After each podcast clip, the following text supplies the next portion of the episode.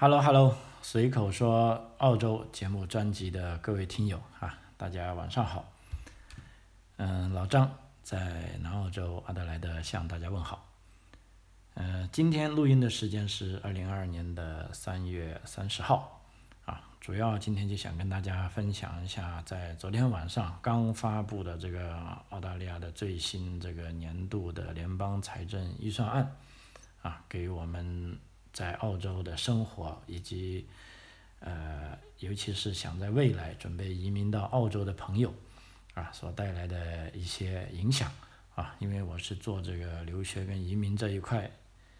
呃，等于说这个行业的哈，我也非常关心这方面的信息啊。这一次这个财政预算案关于这个移民的事，呃，呃，其实百分之七八十都已经呃印证了我的一些预测哈。嗯，所以我也感觉到非常高兴啊，所以在这里也一起跟大家啊，把这个最新的消息啊，跟大家分享一下啊，尤其是对技术移民来说啊，可以说呃满满的好消息啊，技术移民可以说是啊兴高采烈啊。另一方面，这个啊如果是这个呃父母移民啊，也都会有柳暗花明的感觉啊。嗯，在进入这个之前啊，先啊跟大家啊说一个一个不太好的消息啊，因为这几天哈啊有媒体报道说啊有一个来自中国的啊留学生啊海外学生在回澳洲的时候，在悉尼机场啊这个签证被意外的取消了。啊，那么取消他签证的单位呢是澳大利亚边境执法局，啊，叫 ABF，啊，那么所以有的朋友会问，哎，我不是已经拿到澳大利亚签证了吗？那为什么在进入这个澳大利亚前，居然还在海关签证被取消呢？啊，那么事实上，如果听过我以前节目的朋友啊，也应该知道啊，我都还专门讲过这个事情啊，因为。根据澳大利亚这个联邦法律，啊，这个签发签证的单位呢是澳大利亚移民局，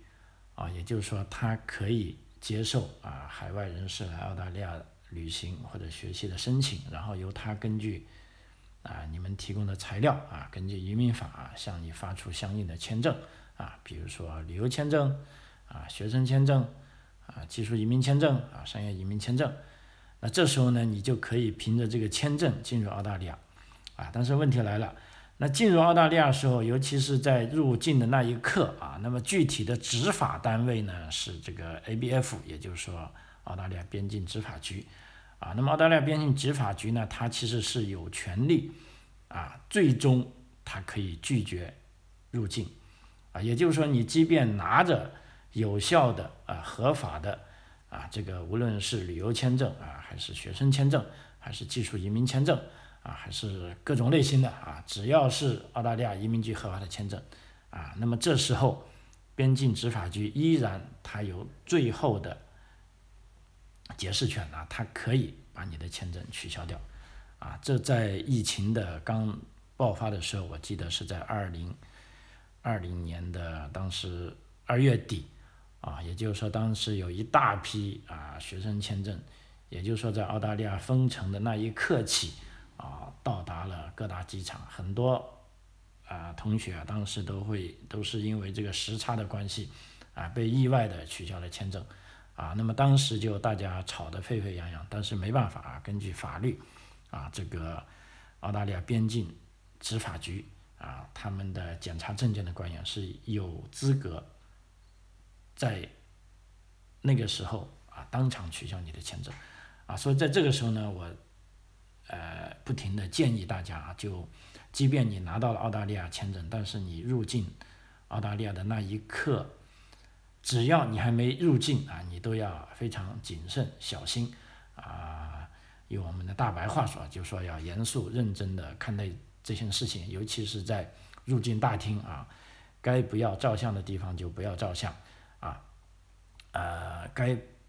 不玩手机的时候就不要玩手机啊，甚至手机都不要拿在手上，啊，聚精会神的啊，认真的按照各项规章制度啊进行这个检验检疫啊，还有证件的符合啊，以确保你能够顺利入境。那么这一次被拒绝入境的呢，其实很冤啊。老实说，这个我觉得完全是澳大利亚边境执法人员他的过失啊，因为呢，啊，这个学生入境的时候呢，他的手机上啊，这个应该是个大学生嘛，他的手机上显示的他有一些军训时拍的照片啊，因为这个很容易理解，我们中国人来的话啊，因为现在啊。呃，这个中国的学生啊，无论你是从中学啊、初中升到高中，高中升到大学，都有一系列的这个军训啊时间啊，短则一周啊，长则数周啊。我记得最早那一批军训的学生，我们那时候同一年代，有人是军训了一年的啊，都有。那么这时候既然在军训的时候嘛，你就可能穿着军装啊，甚至有的朋友还在 实弹射击的时候拍了照。啊，那么英姿飒爽，啊，但是呢，这个呢，你很不幸啊，这个学生呢，首先他应该是来读大学或者研究生的啊，等于说他已经超过了十八岁，啊，但是他的手机内呢，显示出他有很多穿军装的这种照片，那这时候呢，这个 ABF 也就是说，呃，澳大利亚边境执法局的官员呢，就有理由去查你的资料啊，他就查到，哎，你在申报签证的时候，你并没有说你曾经。当过兵，啊，那么这时候呢，执法局的官员就认为你是啊有欺诈行为，啊，他就 立即有权利啊当即取消你的签证，啊，那么这样做其实是啊对入境的学生来说是非常不公平的，啊，因为他即便在国内啊，我们也知道他进行了一段很长时间军训，但是他也不是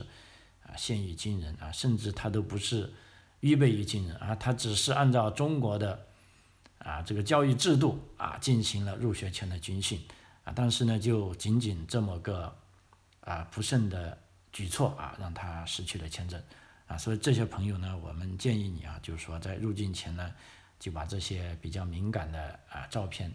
啊你都删掉啊，正如你在中国你要遵守中国的国家法律，但是你来到澳大利亚，你也要遵守澳大利亚的。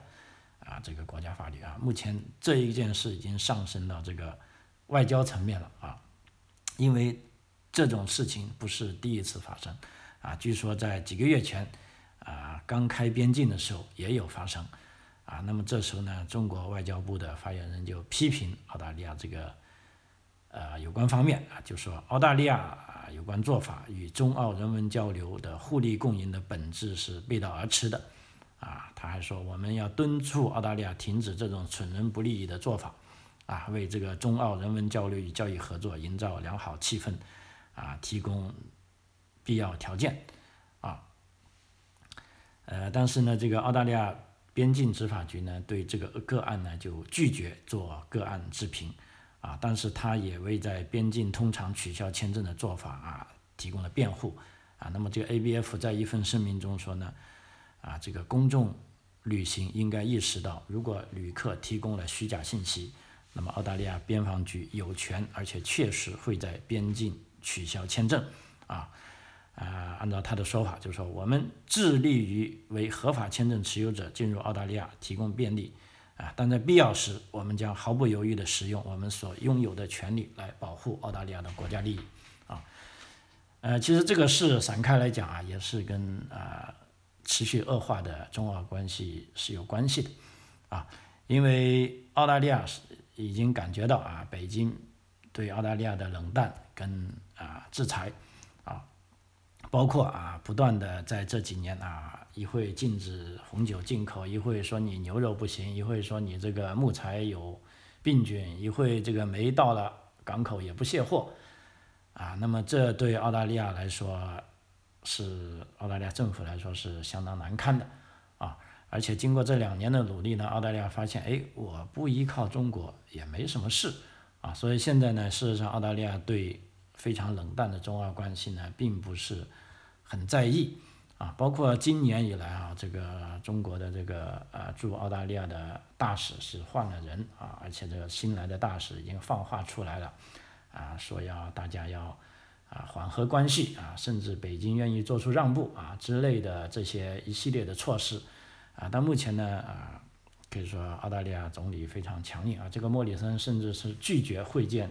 新的这个澳大利亚的新的驻澳大利亚的大使。按照他的话说呢，这个莫里森就是说，现在北京还在冻结我们部长级之间的交流啊，也就是说现在啊，我们经常在新闻里看到，就是说澳大利亚的这个。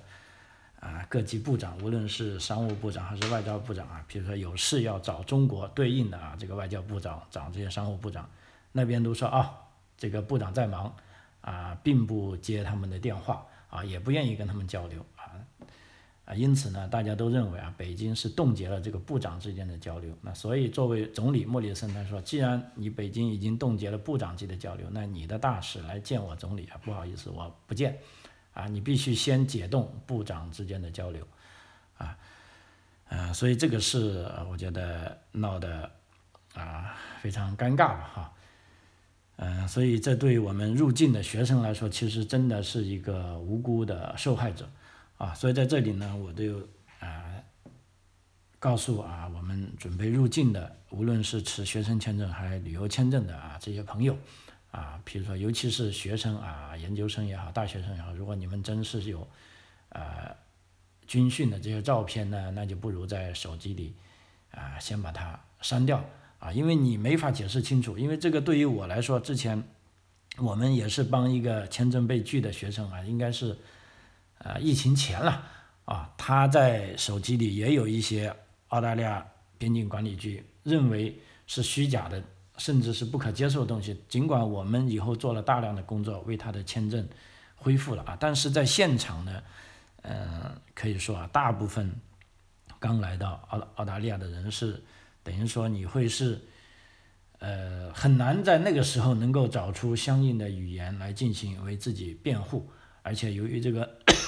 呃，语言不通的情况下，就这个案例来说啊，即便这个学生啊，他的语言。能力良好，他能说这就是我们军训啊，在我们国家这是教育部的要求啊。我军训，比如说一个月、两个月啊，但是这个时候呢，你依然要拿出实质的证据但问题呢，在现场呢，不会有那么多时间啊，给你做这个解释啊。所以这几位同学呢，可能就是呃比较冤了啊。但是呢，从客观的来说啊，这个澳大利亚执法局，你可以认为他做的不对，但是他的不对是基于他不了解中国国情的基础上啊做出的判断啊，所以从这基于这一点来说呢啊，澳大利亚本地的啊这些执法局的官员并没有去责难啊他的这些执法人员啊，他们认为这样做那也就做了啊，即便错了也是，但是错误的代价。啊，是要由我们这个，啊，中国学生来担负的啊，所以这个是非常不值得啊。所以以后啊，我还是那句老话，一方面你可以听一下老张啊，之前啊，我从二零幺六年就做这方面的呃留学签证跟入境这方面的节目啊。虽然后来在国内的平台被封封号了啊，那么陆陆续续现在有的节目也慢慢的重新恢复当中，但是我觉得大部分节目对。呃，准备进入澳大利亚的朋友啊，都是非常有用的啊！我建议你们都去呃搜查来看一看啊，无论是从这个企鹅的叫 FN 平台上啊，或者这个喜马拉雅，虽然我是很不喜欢喜马拉雅，但是由于上面的听众可能会比较多啊，现在也有部分节目在上面啊，大家可以啊搜索来听一下啊。只不过在上面的节目呢，都是一些。呃，可以说很残缺的节目啊，因为基本上现在我在国内，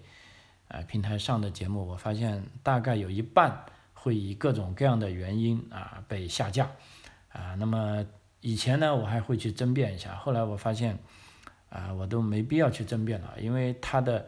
啊，理由是非常牵强啊，非常之无聊的，比如说有的说你的节目敏感，有的说你违反了什么互联网的什么信息啊，就。呃，我也不知道他的规矩在哪里，但是这个呢，我与其把这些时间花在跟他们争执上面呢，还不如啊花多点时间啊给大家做一些呃有用的啊这些干货啊，这个我觉得是我更喜欢做的啊。所以说说完这个啊学生签证的事，就是说这件事也提醒大家，就是说在啊中澳关系，老实说，在目前这种环境下啊，在啊甚至我认为在可以看到得到的这几年呢，都不会有太大的好转啊，尤其是今年这个澳大利亚是联邦大选年啊，对这个中国的啊态度可以说是也是两党的一个武器吧。现在基本上啊，无论是联盟党和工党都比啊谁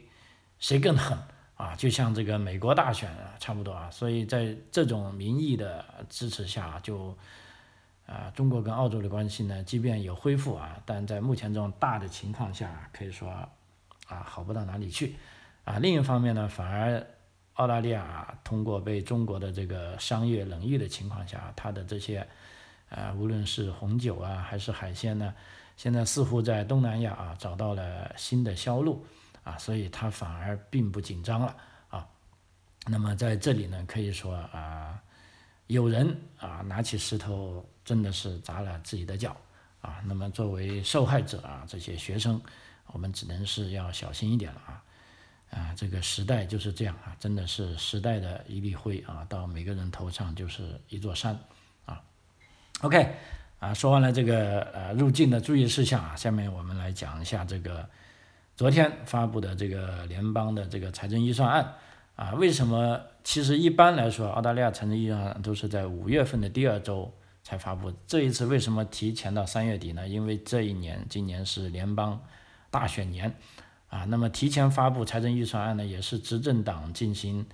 啊大选的一个口号啊，一个号角啊，就是说通过联邦财政预算案的发布啊，告诉选民，你看我做了那么多好事，而且现在。我这些政策又是这样啊，希望你们下一届啊继续选我啊，因为目前在民调上啊，这个自由党啊，莫里森政府可以说民调是落后的啊，基本上是岌岌可危了啊，所以说他迫切的需要这个财政预算案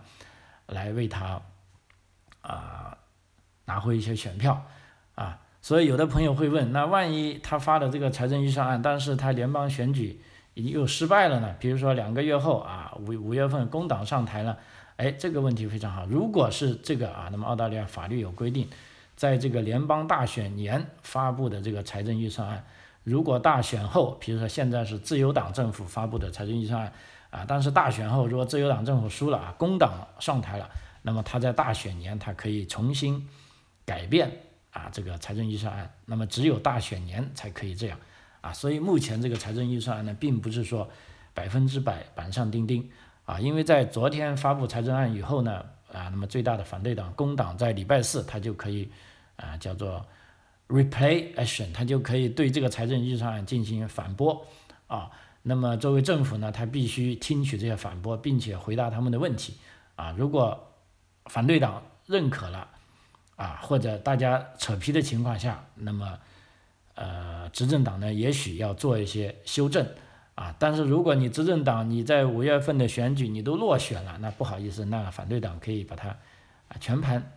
啊否定掉啊。但就目前来说啊，就按照我们一般常常规的看法的，反对党他也不会全部改变掉啊，因为毕竟这个财政预算案呢是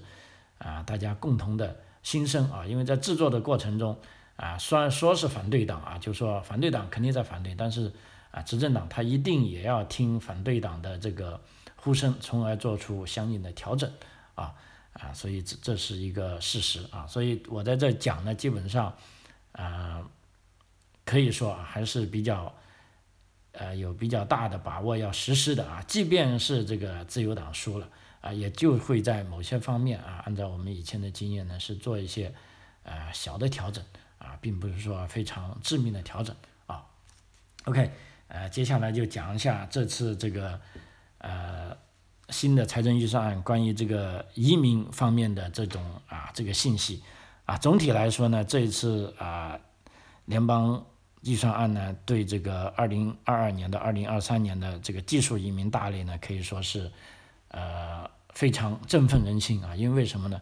配额是增加了很多。啊，我们来看一下，我们经常讲的独立技术移民幺八九，从现在年度的六千五啊，增加到一万六千六百五十啊，就基本上是增加了百分之一百五十六啊，这个是非常大的一个增长啊。只不过呢，这个呢，大家尤其是准备申请幺八九的啊，也不用啊，等于说太过于欣喜，因为增长的这一万多呢，其实大部分是为了应付啊目前的这个新西兰分支跟这个啊香港特别行政区啊护照跟 BNO 护照的申请者啊申请绿卡用的啊，等于说是为了给他们匀出名额的情况下，再给普通人啊一些申请的门路。但是这个好消息呢，就是说对已经递了幺八九的人来说啊，那就。可以说，指定在这一年内，他们的签证可能很快就会批了啊，因为名额突然多了一万多啊，这是一个非常好的消息啊。第二呢，对于我们目前经常做的这个幺九零签证的啊，幺九零签证从上个财年的一万一千二，现在猛增到两万啊，可以说是增加了这个啊七十八点五七啊，这个是非常大的，因为现在这个叫做另一个州担保类的 PR 啊，这个绿卡。啊，可以说是最热门、最火爆的啊一个签证申请项目啊。那么接下来这个四九幺跟四九四的啊，这个区域跟这个雇主担保的啊，这个技术移民签证也是从一万一千二百啊，急剧的增加到二万五千个，也就是说，差不多是增加了一倍多啊，增加了百分之一百二十三点一啊，可以说是非常非常厉害啊。另一个这个雇主担保的幺八六签证，也是从二万二千个啊增加到三万个啊，因为雇主担保幺八六的签证呢是一步啊到位的绿卡啊，那这也呢从另一方面印证了啊这个澳洲的经济需要复苏啊，需要各方面的这个尤其是基层的这种熟练的工人啊，所以这方面呢这个签证增加的很快。那么相对来说啊，就杰出人才啊，就幺二四签证等于说是。歌星啊、影星啊、这种体育明星啊啊，这种杰出人才签证就从两百啊升到三百个，就升呃涨了百分之五十，不多啊。那么另一方面，其实我有点不高兴的呢，就是这个八五八签证啊，八五八签证我们知道这个财年有一万五啊，但是到下个财年呢才变成了差不多八千五啊，这个呢是降了啊差不多百分之四十三。啊，那么这个令我比较不高兴，因为一方面我们现在正在做着啊几个八五八签证啊，正在准备啊审批，但是也拖了挺长时间的啊，而且现在名额下降呢，就从某方面啊，我们可以认定啊，就是说政府可能要加强对这个签证的审核啊，可能他要等签证的时间更长啊，那么这是我不高兴啊，但是没办法啊，这个八五八签证的朋友。啊，你们只好再耐心的等待了啊！啊，当然，另外一个还有一个大输家啊，就是说幺八八大类的这个商业与投资计划啊，这个签证呢，从目前的一万三千五啊降到九千五，也就降了百分之三十啊。那么等于说啊，商业移民的这个签证的申请啊，被砍了大概三分之一啊。呃，所以总体来说啊，就我加了一下啊，就联邦技术移民大类签证的总配额呢，就总体来说从这个财年的七万九千六百啊，涨到下个财年的啊十万九千九百啊，所以说对啊这个技术移民来说，我觉得是一个啊非常非常好的消息啊，这也印证了啊老张我一直以来所预言的，就是说澳大利亚在这个疫情过后。啊，经济复苏呢是需要啊各行各业的人才啊，不仅是这种啊 GTI 的能够有组织能力的高端人才啊，不仅是可以带钱来的啊这种商业移民的啊人才啊，更多的呢是在各行各业有一定的技术能力的啊这些技术移民的啊这个签证啊，其实这一次财政预算案呢，技术移民呢可以说是呃。得到了最大的啊这个呃就说赢家吧啊只能这么说啊下面呢我大概详细的啊分一下啊看看还有哪些可以跟大家分享的啊嗯商业移民啊。呃，还有一个啊，我想讲一下，就是说父母移民啊这一类的签证，其实也积压的很严重啊。包括在我的节目听友里啊，经常也有朋友问啊，就说，哎，我的这类签证已经啊递交了那么久啊，到底啥时才有才能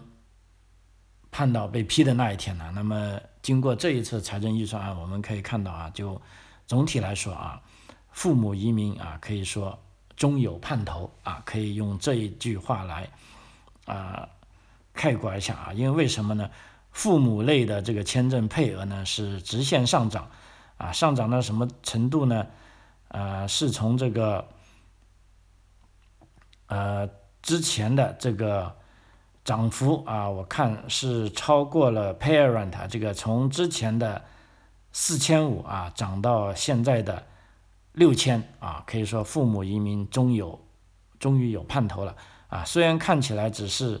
啊，上涨了三分之一，但是这意味着签证审理的速度，啊，速度上会快不少啊。那么所以说，这对于还在漫长等待期批签的朋友来说啊，可以算是一个非常好的消息了啊。另一方面呢，打工度假签证啊，但是这个打工度假签证呢，对于中国公民来说没什么太大意义啊，因为中国公民呢，一年也就目前是有五千个啊，五千个呢，我之前的节目也讲过，从之前就。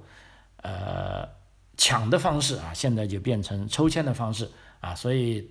只要符合规定的朋友，我觉得还还是啊，这当然是对年轻的朋友来说啊，在我之前的节目里也做过这方面的节目，大家可以去啊找回来收听一下啊，啊，那么对于其他地区的，比如说啊台湾地区还有香港地区的朋友啊，可以说增加了的这个 Working Holiday 这打工签证的配额呢，一口气是增加了百分之三十。啊，所以说可以心动的朋友，啊，可以动起来了，啊，总而言之，这一年的新财年的预算案呢，我们可以这样认为啊，就是说，技术移民啊，重大利好，父母类签证啊，终有盼头，啊，老张这边啊，在呃这一次这个疫情当中啊，可以说有很多朋友啊，下定决心啊，还是要出来，尤其是。目前啊，正在封城中的这个啊，中国最好的地方啊，最大的大都市啊，上海啊地区啊，可以说非常多朋友在问啊。当然了，我也希望啊，他们可以尽快的啊度过疫情啊，恢复这个正常的生活啊。那么在这里呢，我就没法多说了啊，要么这个节目又要被封杀了啊。嗯，然后呢，讲完了这个签证方面的消息，再讲讲这对我们在澳洲本地的居民啊有什么影响啊？尤其像老张啊，我这种平头百姓啊，其实我觉得啊，这是最大的影响。第一个是燃油税减半啊，这个太及时了啊，因为这个燃油啊，最高价钱前几天我已经看到是每一百升是二百二十二块，也就相当于一升是两块。二啊，非常非常贵了啊！想当年我刚来的时候，十年前最便宜的一块钱都加过啊，现在十年不到涨了差不多一倍多啊，所以普通的百姓也是怨声载道啊。那所以作为这次财政预算案呢，啊，这个联邦政府啊就看准了选民的这一点，因为这个汽油啊就啊可以说是在澳大利亚是非常重要的一项消费支出啊，大家每天都要开车跑来跑去啊，所以这个汽油如果啊，尤其是现在俄罗斯跟啊乌克兰的这种战争一打起来，可以说这个呃国际原油市场一片混乱啊。那么澳大利亚没办法，因为你的油也要靠买入，这时候怎么办呢？那就政府让步吧啊。所以政府呢准备把这个燃油税减半啊。之前的燃油税呢是呃每一升好像有啊四十四升的燃油税，也就四毛四，现在减半呢变成是两毛二。啊，那么减半过后呢，再加上其他的减负呢，啊，现在政府相信啊，有两块二一升的燃油呢，很快会降回到一块五啊，所以听了这个，呃，财政预算案呢，我基本上啊，我高兴的啊，我昨天啊，到今天我都不加油了哈，我现在就看着加油站在跌吧，啊，最最起码要跌到一块六啊，我才去加啊，否则的话，呃，我就换一台车开。啊，我估计这一两天内应该可以跌下来啊，所以对我们本地居民来说，一个最厉害的就是燃油税啊减半啊，那么减半目前这个期限呢是啊减到大概是六月份啊，就说啊不是不是是持续半年啊，那么呢持续半年，我们也希望啊这个国际形势能够稳定下来啊，只要原油供应正常了，澳大利亚的这个油价啊还是可以呃降下来的啊。目前这种啊减税呢，大概啊有人算过啊，呃每辆车一年呢大概可以省下两百多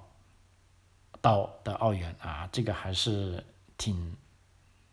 挺直观的啊。另一方面，目前啊，接下来这个新州、塔州跟南澳洲呢，都有一段时间是啊，让民众啊免费啊搭这个公交车啊，也就是说，你就不要去开车了啊。那么，既然油价那么贵啊，大家就来搭公交车吧啊。因为这个我们知道，澳洲的公交车啊，其实也挺贵的啊，尤其是南澳啊。南澳的公交车，其实我也想专门讲一期节目啊，因为尤其是对于刚来到的朋友很不习惯。啊，这个南澳的公交车呢，它是一个新型的网络，它都是从这个阿德莱的，比如说 City 市中心啊，呈放射性的线路啊，向各个郊区延伸，就像当年这个北京啊首都火车站的列车一样啊，都是像星形一样啊发车啊，发车到各个省的省会城市，然后各个省的省会城市再往北京开。啊，那么这就导致啊，像阿德莱德这种地区，比如说我是在东区的，我如果要去北边的话，我还不能，或者说没有公交车从东区直接到北区，我还必须啊，先要坐到 City，然后在 City 换乘啊，转车到东区啊，到北区啊，就像当年我女儿上学一样，哎呀，其实路程就不长啊，十多公里，但是坐车要坐一个多小时，因为什么呢？就是他先要从我们东边。啊，坐车坐到 City，啊，然后再从 City 转车转到东南边，啊，那么这样呢就坐起来就非常坑了，啊，但没办法，这也许是本身阿德莱德这个大都市地区人也就是一百多万，啊，就像我刚来的时候坐公交车，基本上从来没有见到坐满过的，有时我在 TAFE 上学回来，那个公交车上就一两个人，啊，有时还把我吓坏了，那些也就九点多钟，啊，所以也没有什么人坐公交车，啊，OK。呃，时间关系啊，就不扯远了啊。今天主要就跟大家分享了一下这个啊新的联邦财政预算案里面的一些关于啊技术移民啊这个签证的好消息啊，跟这个咱们入境澳洲的时候啊这些签证持有人你们要注意的一些细节啊，以可以让自己啊顺利的进入澳洲啊，我觉得这个是非常重要的。啊，那么再啰嗦一句啊，下面呃，我将会再做一期节目呢，就现在目前技术移民签证的啊利好消息啊，事实上我已经整理了不少了，包括近期也有啊几个朋友啊已经获得了签证，我觉得也是非常令我感到振奋的啊。那么我接下来呢也会把这些啊政策啊把它稍微理一下，然后在近期吧哈，不超过四月份啊，四月份因为。很多假期啊，包括孩子的假期，包括复活节，包括 N 的 day，啊，非常非常多假期。那么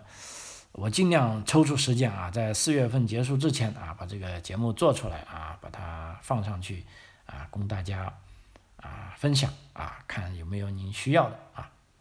好啊，随口说澳洲啊，专辑啊，今天呢，老张就跟大家分享到这里为止啊，非常感谢您的收听，我们下期再见，谢谢。